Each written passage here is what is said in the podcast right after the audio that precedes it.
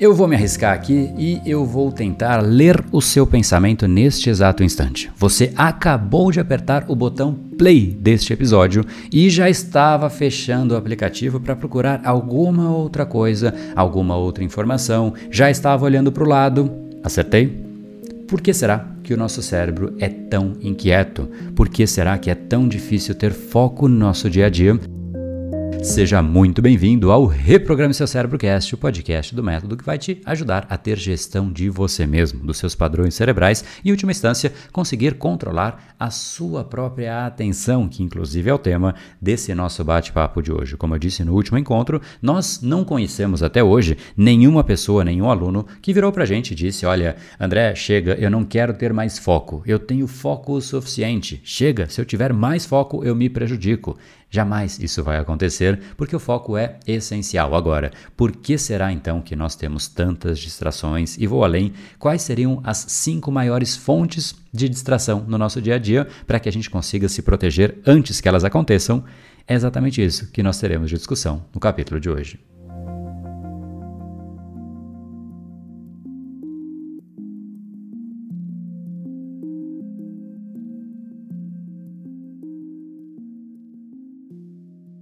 Fala pessoal, André do Empower Academia Cerebral, especialista em neurociência comportamental, criador do método Reprograme Seu Cérebro, e esse é o segundo episódio nesta semana que nós falamos a respeito de foco. É uma continuação do episódio anterior, então se você ainda não assistiu, a gente vai deixar aqui no card desse episódio, também aqui na descrição, o episódio anterior em que eu falei basicamente como de fato é difícil manter a nossa atenção e o que, que a gente precisa fazer para que a gente consiga blindar o nosso foco, porque antes de expandir o nosso foco, ou seja, expandir a nossa capacidade atencional, a gente precisa blindar e proteger para que a gente não perca aquilo que a gente já tem. Só que muitas vezes a gente não tem a gestão dela como a gente gostaria e o foco é um excelente exemplo. Muitas vezes a gente está ali, se propôs a fazer algo, de fato está decidido a fazer, mas as distrações tomam conta do nosso dia a dia. Então, hoje a gente vai falar sobre cinco caminhos para que você realmente comece a ter muito melhor gestão das distrações, porque essas são as principais fontes de distração do nosso dia a dia. E a primeira delas é a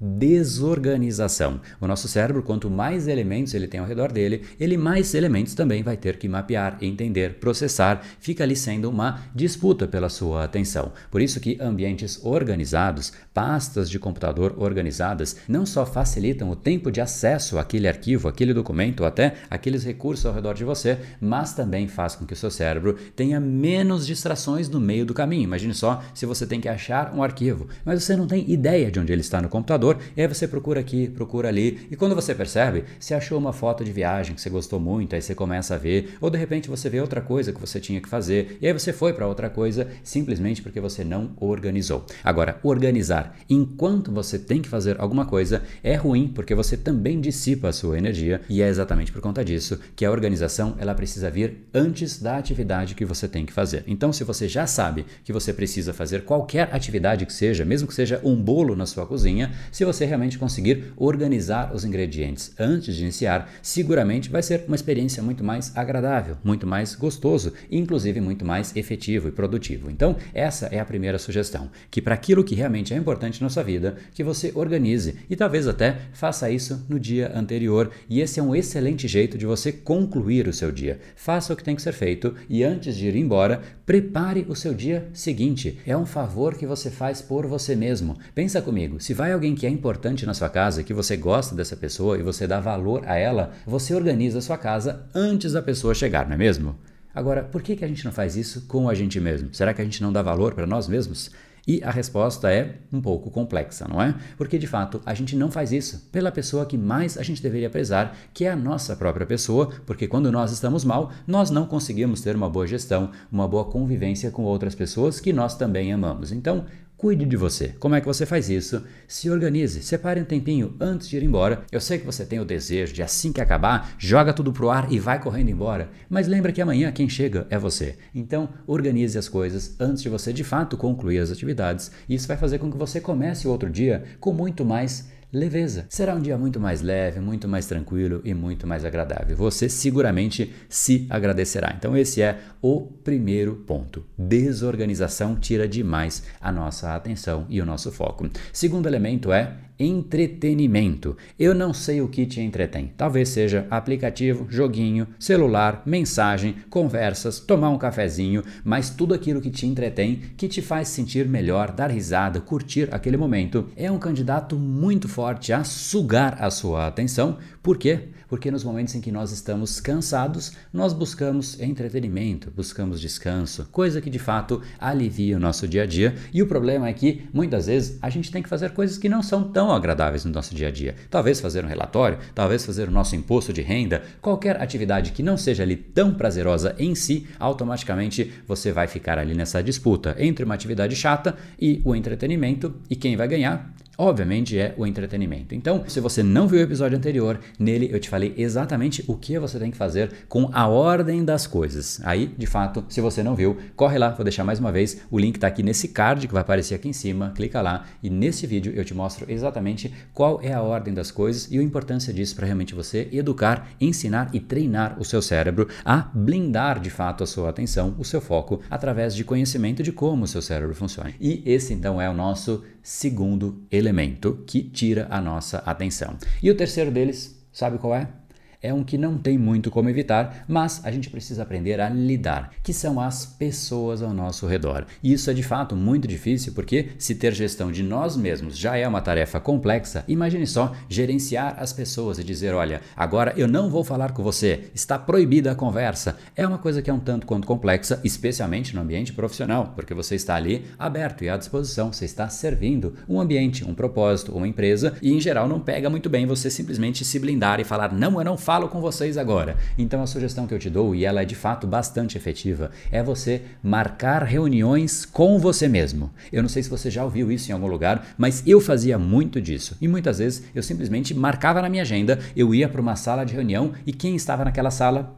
Eu e somente eu. E essa era a hora mais produtiva do dia, porque eu conseguia limpar as minhas tarefas, zerar os meus e-mails e efetivamente fazer a engenharia funcionar muito melhor. Então, se você realmente quer produtividade, às vezes você precisa se isolar daquilo que tira a sua produtividade. Óbvio, não dá para você ficar naquela reunião com você mesmo o dia inteiro, mas é muito saudável que você consiga ter momentos, janelas que são exclusivamente para você resolver aquilo que é essencial para você e que você não consegue fazer em ambientes um tanto quanto conturbados. No home office as coisas mudaram um pouquinho, mas você pode fazer a mesma coisa também. Você pode de repente alinhar que existe ali um momento que você vai trabalhar de forma exclusiva naquilo que precisa ser feito e se for algo urgente, você pede para a pessoa te ligar, mas você vai ficar offline para resolver, mas está à disposição e ela pode te ligar qualquer coisa que aconteça. Isso também faz com que você consiga ter mais uma vez esta janela protegido de pessoas, porque ao mesmo tempo que elas ajudam, elas também podem atrapalhar e muito. E eu sei que você sabe muito bem disso. Agora vamos para um quarto elemento que eu tenho certeza que se você realmente mapear este elemento que eu vou te falar agora, você vai se surpreender com a quantidade de vezes que ele se repete inconscientemente no seu dia a dia. E eu estou falando de tarefas desnecessárias. A gente repete inúmeras tarefas desnecessárias no nosso dia a dia. E eu não estou falando de prazer, de buscar um cafezinho, que de fato, talvez do ponto de vista de necessidade, não é necessário, mas sim de coisas que realmente não fazem sentido que sejam feitas. Por exemplo, simplesmente ficar ali buscando arquivar e-mails. Eu vejo que muitas pessoas ficam tentando fazer essa luta em glória. É como se fosse enxugar gelo, porque você arquiva 5 e chegam 10. E é uma luta absolutamente constante. É exatamente por conta disso e por saber disso que a maior ferramenta de e-mails do mundo, chamada Gmail, ela entendeu que as pastas não são tão efetivas assim e ela criou ali uma ferramenta de busca. A busca efetiva de fato dos e-mails é o que faz com que você chegue ao e-mail com muito mais facilidade do que se ele estivesse numa pasta e que muitas vezes você sequer consegue achar aquela pasta. Então pense, você perdeu um tempo para colocar na pasta e depois você não acha mais aquilo porque está naquela pasta. Então avalie, eu não estou dizendo para você arquivar os seus e-mails desta maneira, mas avalie quais atividades que você não fica ali simplesmente fazendo, mas que do ponto de vista concreto ela não te gera benefícios. Este foi um exemplo, mas se você trouxer essa consciência para o seu dia a dia e começar começar a mapear e olhar, você vai ver que muito do que você faz pode simplesmente ser algo eliminado e que não vai te fazer absolutamente falta nenhuma, muito pelo contrário, vai te gerar tempo, vai te gerar energia e disponibilidade para fazer outras coisas, estas sim mais úteis. Qual é o critério para ver se algo é útil? É exatamente aquilo que te coloca um passo adiante na direção dos seus objetivos. Se aquilo te coloca só de lado, talvez não seja tão útil assim. Então esse é um candidato a você avaliar se realmente você precisa manter. Pior que essas são somente aquelas que nos colocam para trás, porque não somente para o lado a gente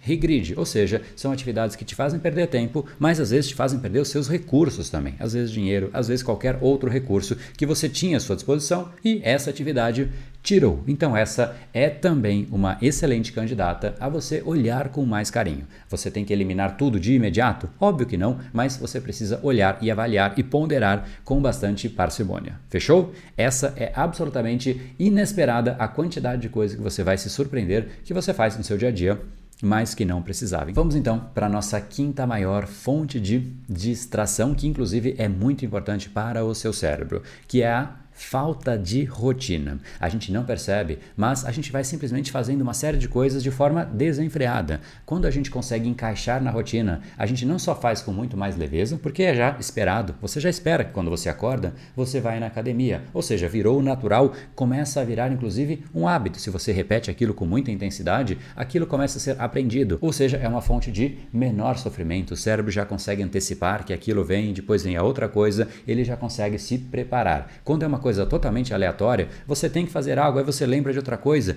Isso faz com que o seu foco fique totalmente disperso, pingando em uma coisa, depois para outra coisa, e obviamente isso prejudica demais. Portanto, proteger o nosso cérebro dessas fontes de distração já vai ser um ganho tremendo que você vai ter no seu dia a dia, e seguramente você vai perceber como você pode sim treinar o seu cérebro para ter mais foco. E se você quer um método para treinar com mais intensidade, entra aqui em foco.brainpower.com.br, o link está aqui na bio também, na descrição, e você pode pode clicar ali e você vai para um vídeo que eu te mostro exatamente como você pode treinar o seu foco passo a passo. Quais são as duas etapas? A etapa da blindagem e depois a etapa da expansão do seu foco, fazendo com que dia a dia você comece a simplesmente se propor a fazer algo e fazer. Imagine só como isso mudaria os seus relacionamentos, como isso mudaria a sua esfera profissional. Imagina só aonde você estaria hoje se todas as vezes que você se propôs a fazer algo, você de fato tivesse feito. Isso vale para absolutamente todas as áreas da nossa vida. Então não perca a chance de aprender como você pode gerenciar melhor esse que é o nosso maior ativo, o nosso cérebro, que é o que nos faz fazer absolutamente tudo no nosso dia a dia. Então, link aqui embaixo e eu te encontro no nosso próximo episódio. No Brain, No Game. Até mais.